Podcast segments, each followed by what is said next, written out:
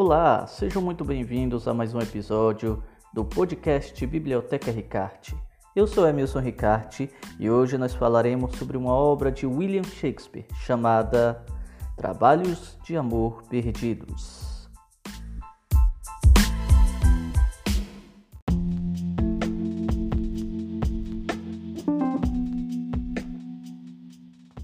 E quem foi William Shakespeare? Bom, ele nasceu numa cidadezinha pequena da Inglaterra chamada Stratford upon Avon em 1564, provavelmente dia 23 de abril, e faleceu na mesma data, 23 de abril de 1616. Ele que foi um dramaturgo, poeta, ator e diretor, inclusive dirigiu as suas próprias peças e atuou em algumas delas. Ele foi muito importante para a expansão do teatro elisabetano e também um, muito importante para a transformação da língua inglesa, inclusive como a conhecemos hoje. Bom, a vida do bardo é um negócio um pouco nebuloso, não se sabe precisar muitas coisas a respeito da vida de Shakespeare, inclusive onde ele estudou, se ele é, cursou algum, alguma escola de ensino superior, enfim, não se sabe muito sobre ele. Há inclusive alguns acadêmicos que dizem até que ele é uma figura mítica, por assim dizer, que nunca existiu, que não existiu Shakespeare, que ele é apenas uma figura mitológica, por assim dizer, até porque as suas obras, que são várias peças entre tragédias, comédias e peças históricas, fizeram muito sucesso, sendo algumas delas mais conhecidas como é, a tragédia Romeu e Julieta, a tragédia Otelo Moro de Veneza, a tragédia é, Macbeth também, Hamlet, e algumas peças históricas como Júlio César, é, Titos Andrônicos, que na verdade está mais no campo da tragédia do que das peças históricas, já que Titos Andrônicos é praticamente a única de suas peças romanas que não tem cunho histórico propriamente dito, diferente das outras como Júlio César, como Antônio Cleópatra e por aí vai. Inclusive a Henríada, que conta não só a Henríada, que conta a história é, da Guerra das Rosas, guerras que, que houve pelo trono da Inglaterra entre a casa de York e a casa de Lancaster, né? Então, o que podemos ver aqui é que a obra de Shakespeare foi muito ampla, inclusive com algumas de suas mais conhecidas comédias, como a Megera Domada, que inclusive teve suas, dentre suas adaptações mais famosas a novela O Cravo e a Rosa, que se inspirou fortemente nela. Bom, mas também tem a peça da qual falaremos hoje, que é Trabalhos de Amor Perdido. E essa peça, ela é, vamos dizer assim, na ordem cronológica. Opa, a palavra quase não sai. não a ordem cronológica, por assim dizer, é a segunda, né? Vem depois de Comédia dos Erros, outra a prática, a primeira peça do Bardo. Então, a gente sabe muito pouco sobre ele, né? Ele que se casou com uma nobre chamada Anne Hathaway, teve seus filhos aí, entre eles Hamnet, que inclusive pode ter sido aí um nome que inspirou fortemente a criação de um dos seus mais célebres protagonistas de tragédia, o príncipe dinamarquês Hamlet. Daí a gente tem é, essa figura que transitou aí nesse mundo é, é, teatral, por assim dizer. Ele que costumava usa muito de metalinguagem, inclusive essa questão de metalinguagem aparece é, em algumas peças como A Megera Domada e até mesmo em Hamlet, onde vemos praticamente uma história com molduras, ou seja, uma peça dentro da outra, o que é bem curioso e que Shakespeare é, se utilizou um pouquinho, né, por assim dizer, para para uma forma também de não só de entreter, de entreter, de entreter. Eita, o negócio tá ruim, hein? Eita. Bom, não só como uma forma de entreter, mas como uma forma também de tecer algumas críticas. Por isso que usava outros reinos, outras épocas, mas do que ele falava era de seu tempo. Daí não dá para a gente ser ingênuo e pensar que ele não tinha críticas pesadas aí ao reinado de sua época aí, século 16, 17, já que ele pegou basicamente essa rabeirinha do século 16 início do século 17. Daí a gente tem todo esse, é, esse caldo aí de acontecimentos que interfere diretamente nas suas peças, né? Como não lembrar de Atetu Brutus, que na verdade não foi uma fala do histórico Júlio César, mas sim uma fala da peça de Shakespeare, a peça homônima Júlio César. E aí nós temos, é, dentre outras coisas, tudo isso, né? Ele que compôs essas peças, essas tragédias, tem os seus sonetos também e marcou e ainda hoje marca, né? Um dado interessante antes de terminar de falar sobre Shakespeare é que tem até um livro chamado. Eu estava vendo alguns vídeos agora à tarde e uma das referências era um livro chamado Shakespeare Nosso Contemporâneo, que inclusive era lançado pela editora Kozak Naif. Se eu achar uma edição é, lançada por alguma outra editora, provavelmente Companhia das Letras, já que ela praticamente comprou os direitos da COSAC, né? Então, se eu achar, eu coloco um link para essa obra. Mas teve uma coisa que eu até achei interessante,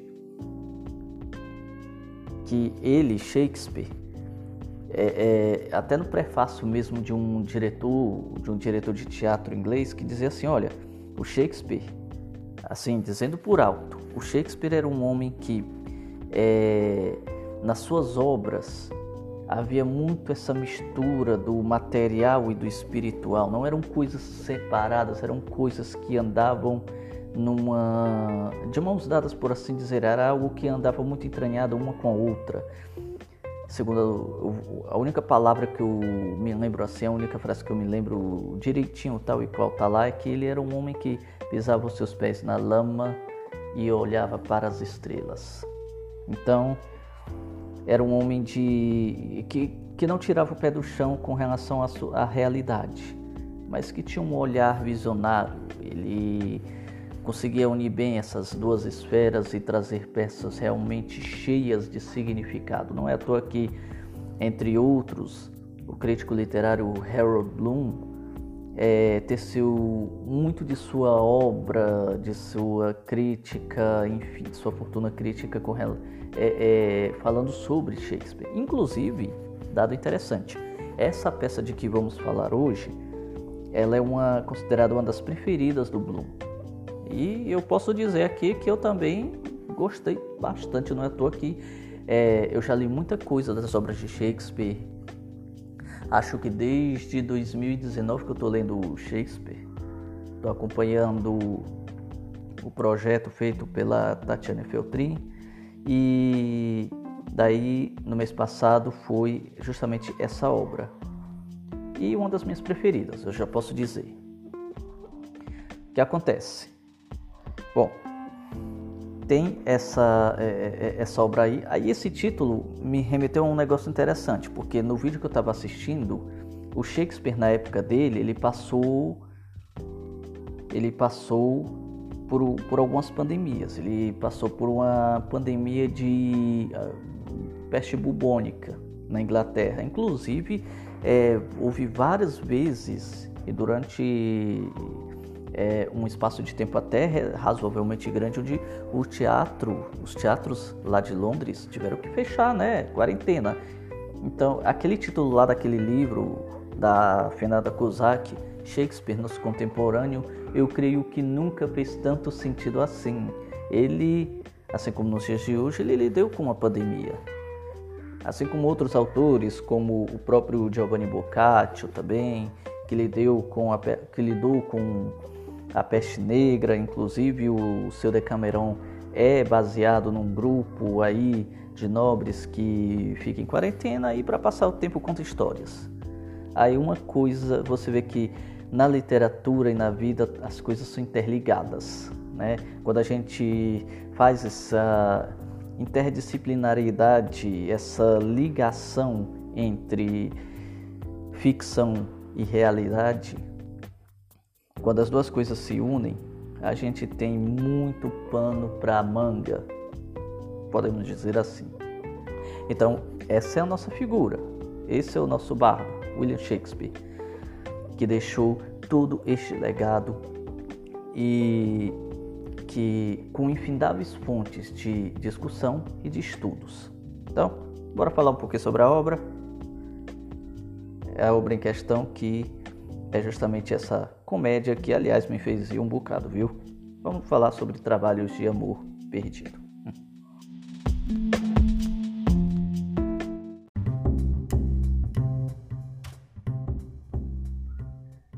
Muito bem, vamos falar sobre a obra propriamente dito. E antes de dar continuidade aqui, a minha fonte de pesquisa aqui para precisar mais ou menos as datas está sendo o volume 3, o volume de peças históricas do box Grandes Obras de Shakespeare da Nova Fronteira. Então estou me guiando por aqui, que é um material é, de confiança, até porque tem dedo aqui da Bárbara, da Bárbara Eliodora, que é especialista, uma das maiores especialistas no estudo de Shakespeare aqui no Brasil. Então, vamos lá.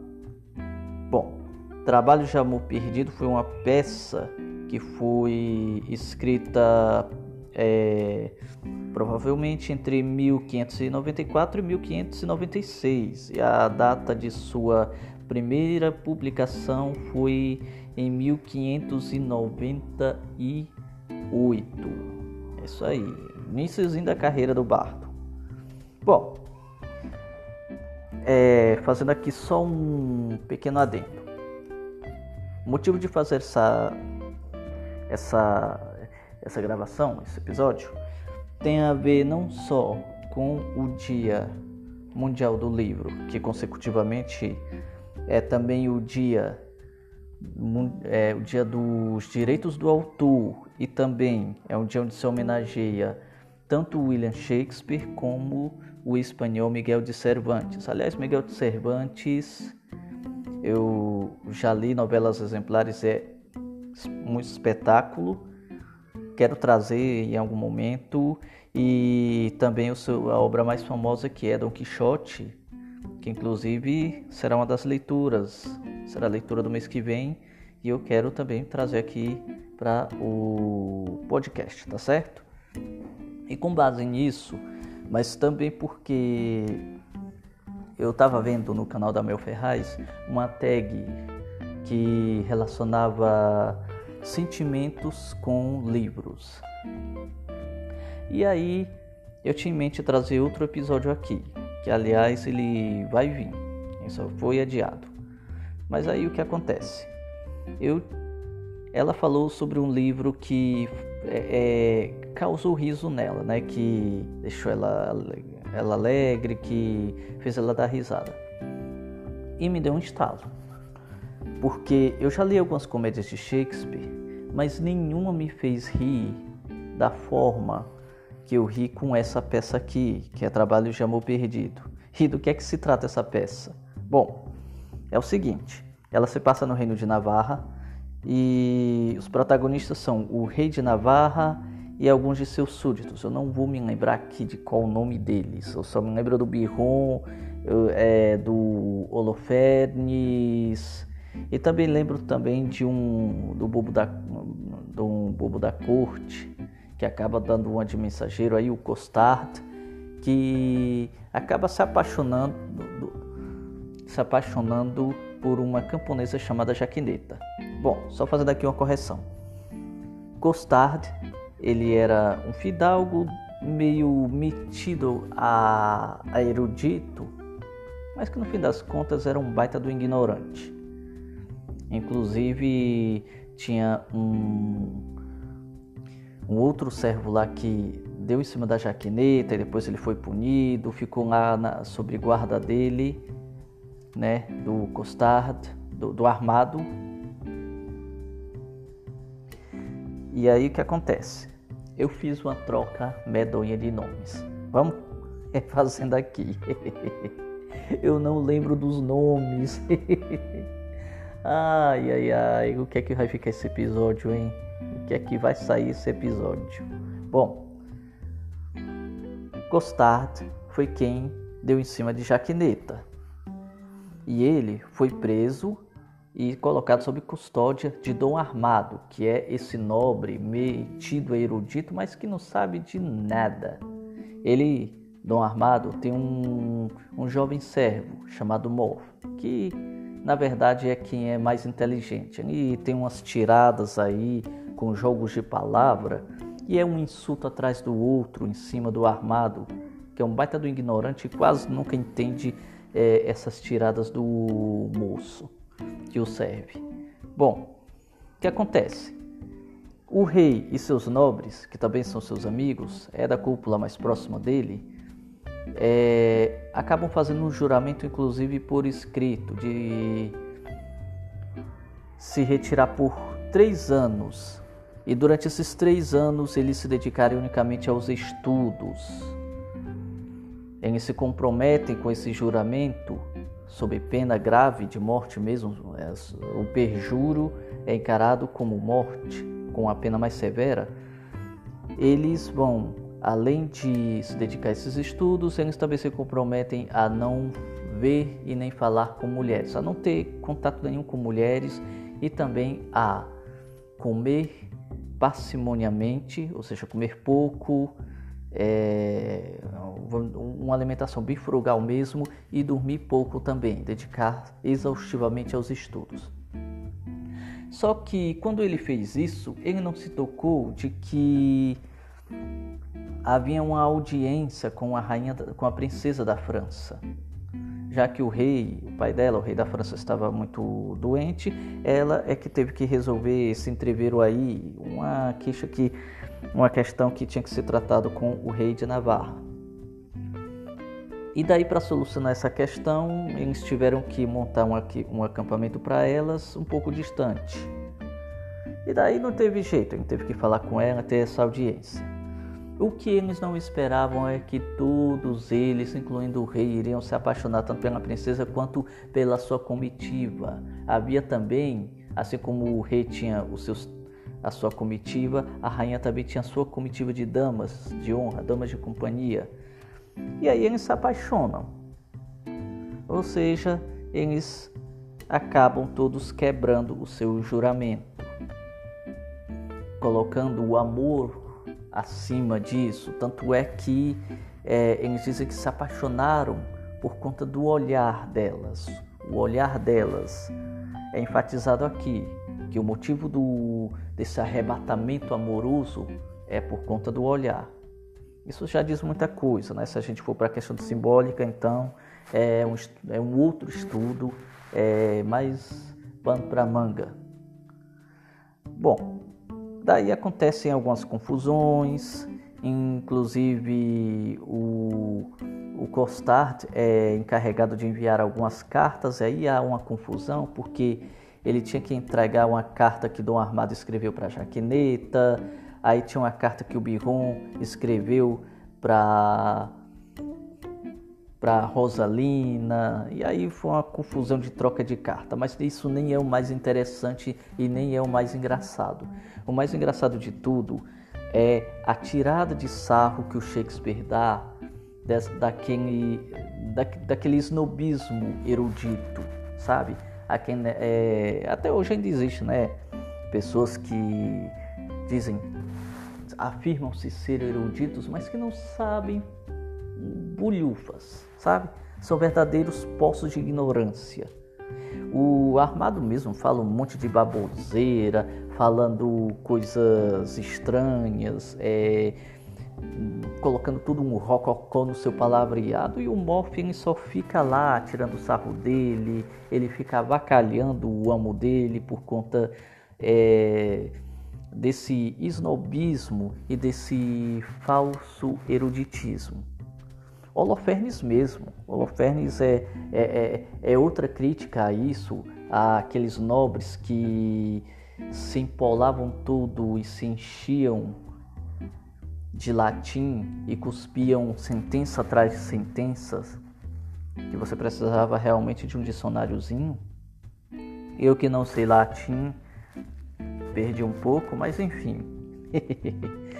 mas não é, dava para perceber isso é algo que é, é, é estampado.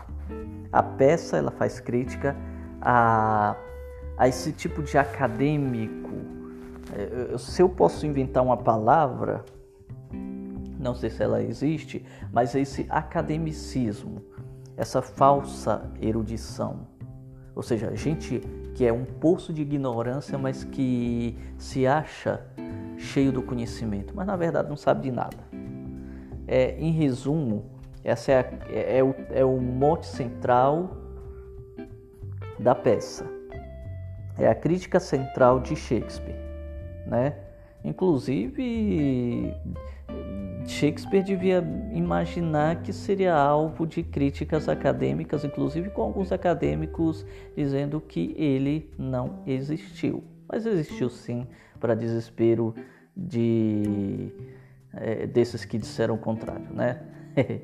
Bom, aí a gente vê essa crítica, mas o humor, a grande sacada de Shakespeare tá no jogo de palavras. Há muito jogo de palavras aí e as piadas, as tiradas bem inteligentes nascem daí desse jogo de palavras que o Shakespeare sabe, sabia usar tão habilmente, de maneira tão tão orgânica, tão natural. Não fica algo forçado, fica algo bem orgânico dentro do, dos diálogos. Lembrando que isso é uma peça, mas mesmo você lendo, você vê toda a naturalidade. Porque fica uma fala poética e se utiliza, inclusive, é, numa, de falas discursivas é, em verso, por assim dizer, porque você encontra muita rima, muita melodia nas palavras e tudo isso junto com a comicidade do jogo de palavras. É um negócio muito interessante. É realmente uma obra-prima de Shakespeare. E não é à toa que Harold Bloom escolheu essa como uma das preferidas. Eu posso dizer que é uma das minhas preferidas. A melhor comédia que eu li de Shakespeare até agora eu ri, eu ri, eu ri muito.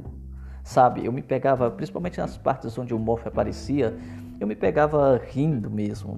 Era um negócio muito espontâneo. Aí é que tá, não foi um riso forçado, foi um, um riso que surgiu de forma espontânea, natural.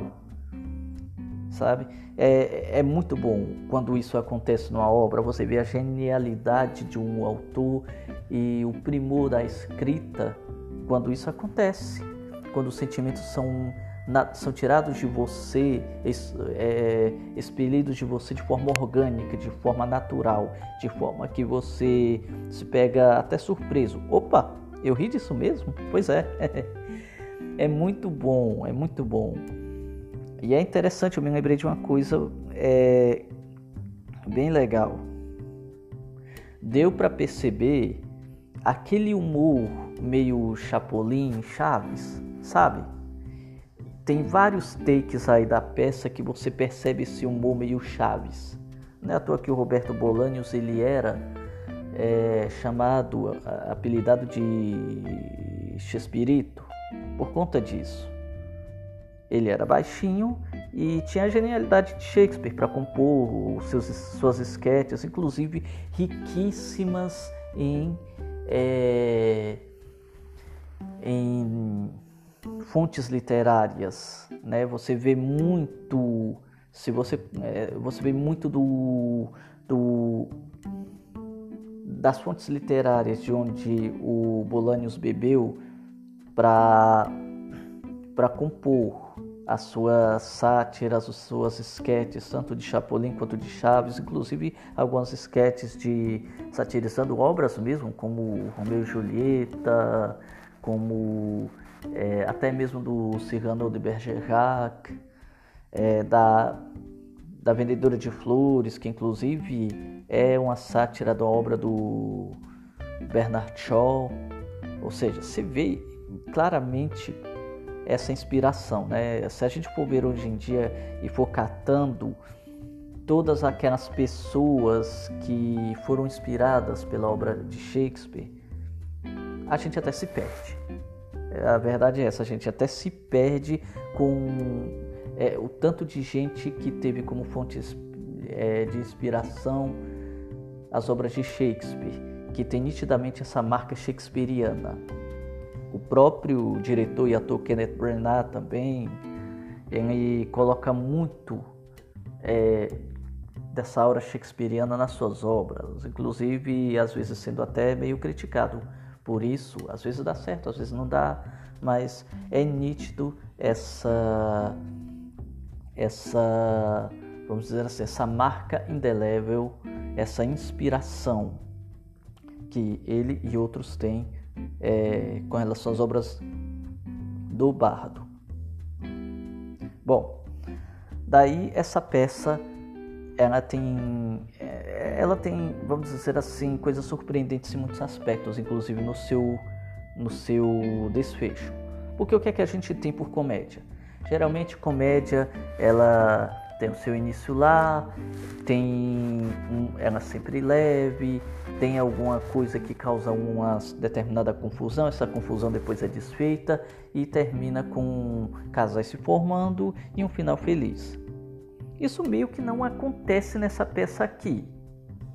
Dizem que eu vou até dar uma olhadinha aqui, mas parece que Shakespeare tentou fazer uma continuação dessa peça que ficou meio como trabalhos de amor reconquistado, mas isso meio que se perdeu. Ó, oh, aqui está. Trabalhos de amor reconquistado. É, é, de amor recompensado. Isso.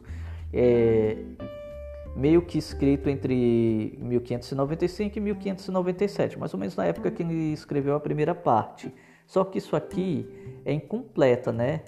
O único fragmento da peça da coleção do Shakespeare é de Sir Thomas More, mas é peça perdida, pronto.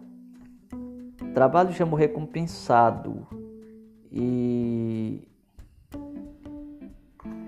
outra aqui que se chama Cardenio é Cardenio, que foi escrita entre 1612 e 1613, foi das últimas dele, foram peças que se perderam. Então, esse trabalho de amor recompensado seria o desfecho dessa peça. Dessa peça.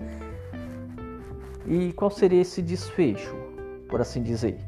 Bom, essa peça ela termina o seguinte: há toda essa confusão das cartas, depois disso elas são esclarecidas, eles é, tentam fazer um fazer um tipo uma atração para as damas pelas quais eles estão apaixonados, só que aí elas acabam zombando deles, pensando que a gente está brincando com o sentimento delas. Elas são muito sagazes, as mulheres dessa peça são sagazes. Elas acham, inclusive, que os homens, tanto o rei como os outros do seu sexo, são homens tolos. Daí o que acontece?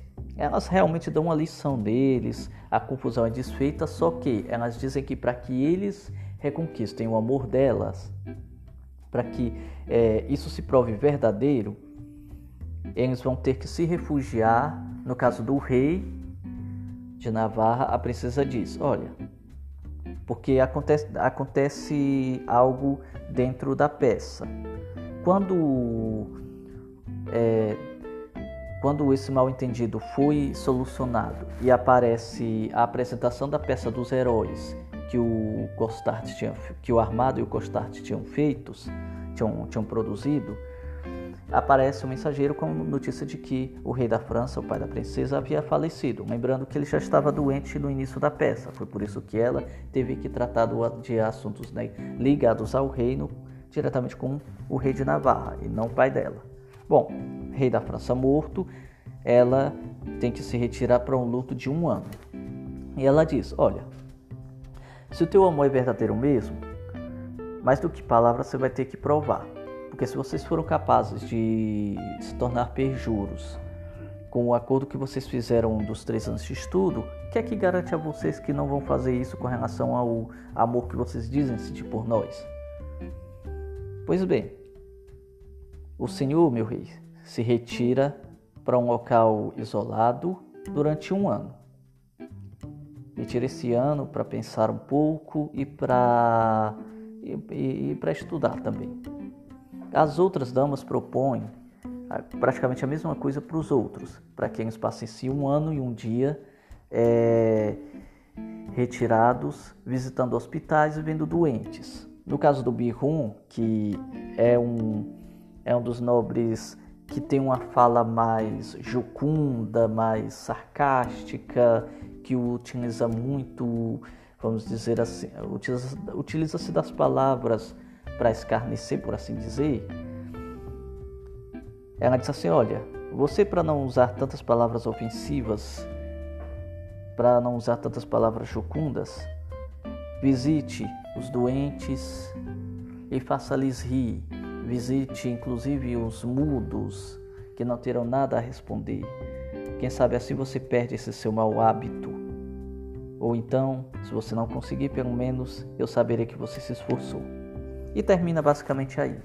Termina inclusive com uma, um poema que fala sobre é, a passagem da, do inverno e da primavera. Ou seja, isso vai indicar uma passagem de tempo é até uma ponte para ligar para outra peça que seria a conclusão, Trabalho de Amor Recompensado, que é uma peça perdida. Ou seja, é, é um final bem diferente, bem fora da curva das peças de Shakespeare, né? Porque uma comédia geralmente termina com um finalzinho feliz, todo mundo junto, todo mundo casado, não é o que acontece aqui. Ela termina com esse final em aberto. Ninguém sabe ao certo o que foi que aconteceu, se eles cumpriram, se eles não cumpriram, mas pelo título dessa outra obra, a gente presume que, até por ser uma comédia, que eles conseguem cumprir com seus feitos. Provavelmente vão passar por várias, passariam por várias enrascadas, assim como nessa, até conseguir cumprir com seus trabalhos de amor e, de fato, conquistar o amor das suas donzelas. Eis aí o panorama de toda essa peça, que é uma peça fantástica. Se você já leu as outras comédias de Shakespeare também, vamos dizer assim, achou até engraçadinha, mas não conseguiu te arrancar muito riso, vai nessa. E se você gosta do humor tipo Chaves, vai fundo, porque é para você. Eu também gosto muito desse tipo de humor, então me arrancou muitas risadas. Olha aí o tanto que Shakespeare ele fez pela literatura e até mesmo pela teledramaturgia, se a gente for falar de, de Chaves, Chapolin e por aí vai, né? E tantas outras fontes que beberam de Chaves e pegaram indiretamente essa fonte de humor shakespeariano.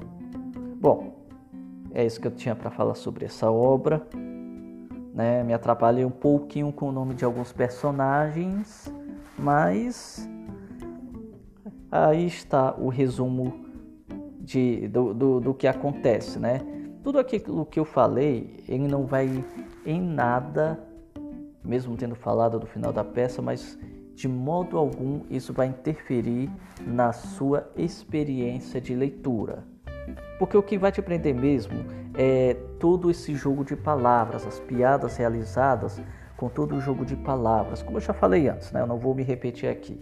Mas é isso que realmente cativa o leitor, mais do que as trapalhadas da carta, mais do que a história em si, que não é tão grande coisa assim.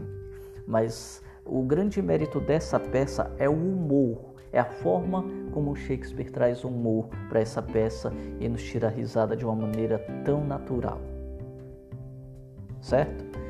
Então, essa foi a peça Trabalho de Amor Perdido. E não foi tempo perdido, me desculpe o trocadilho horroroso, mas não foi tempo perdido falar sobre essa obra não.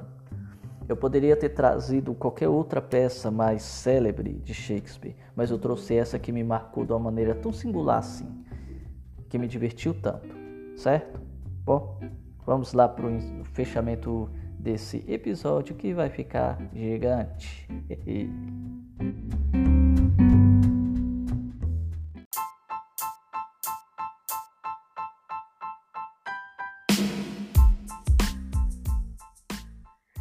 E nós chegamos ao fim deste super episódio falando sobre Shakespeare, falando sobre Trabalho de Amor Perdido. Eu espero que vocês tenham gostado, espero de coração que tenham acompanhado até aqui e deixo o mais cordial e sincero abraço e agradeço de coração pela audiência e pela companhia até aqui. Nós nos vemos na próxima semana e antes de me despedir, eu quero só dizer que o link para essa obra vai estar na descrição do episódio. Eu não me esqueci de que se eu achar a outra obra lá, Shakespeare, nosso contemporâneo, eu também vou colocar na descrição do episódio e alguma outra coisa mais que for relevante eu possa colocar por lá. Ah, aliás, antes que eu me esqueça, eu, em comemoração e celebração ao Dia Mundial do Livro e também celebração por Shakespeare e por é, Miguel de Cervantes, eu fiz dois posts lá na minha página do Instagram, o arroba Biblioteca Ricarte. Dá uma passadinha lá e confere. Ela tem dois posts, um sobre Shakespeare e o outro sobre o Cervantes. Dá uma conferidinha lá. Eu eu dividi esse post em duas partes, cada uma falando sobre um desses autores, tá certo? Tá muito bom aquele post ali, me deu, uma, deu um trabalhinho, viu? Mas é, se você quiser dar uma conferida lá, deixar seu comentário, sua curtida. Aliás, outro recado. Desde o episódio passado eu estou deixando para ter uma maior interatividade com você, meu amigo ouvinte, é, uma caixinha de perguntas. Dá uma conferida lá. Aliás, se você não ouviu o episódio da semana passada é, sobre Rádio Murad do Lev Tolstói, a primeira obra do Tolstói que eu li, é, eu também deixei uma caixinha de pergunta lá inaugurando e eu vou deixar também uma perguntinha lá no Spotify, tá certo? Outro aviso importante, eu também estou, nosso nosso podcast também está em outras plataformas. Além do Spotify, é, o Biblioteca Ricarte também está disponível no Amazon Music e também no Deezer. Se você ouve exclusivamente uma dessas plataformas, tá lá, viu? Só procurar por Biblioteca Ricarte, tanto no Deezer quanto no Amazon Music, que você vai achar. Tamo por lá. Agora sim eu me despeço e desejo que todos aproveitem, degustem e deem algumas risadas ouvindo esse episódio. Eu me atrapalhei um bocado, eu não vou cortar, eu vou deixar do jeito que tá. Eu gosto de fazer esse take único, afinal é uma conversa. é uma conversa e eu vou deixar dessa forma, mais natural possível, certo? Até porque também eu nem eu ainda não sei editar direito Estou aprendendo, mas aos poucos a gente vai crescendo, tá ok? Então me dá essa forcinha lá, visita a página do Biblioteca Ricarte, ouça os episódios numa dessas plataformas, é, se comunique não só através lá do Insta, mas também da caixinha de perguntas que o desde o episódio passado estou deixando lá no Spotify, na, abaixo da descrição do episódio, vai estar tá lá, tá certo? Muito obrigado mais uma vez pela companhia, pela audiência e fica na paz.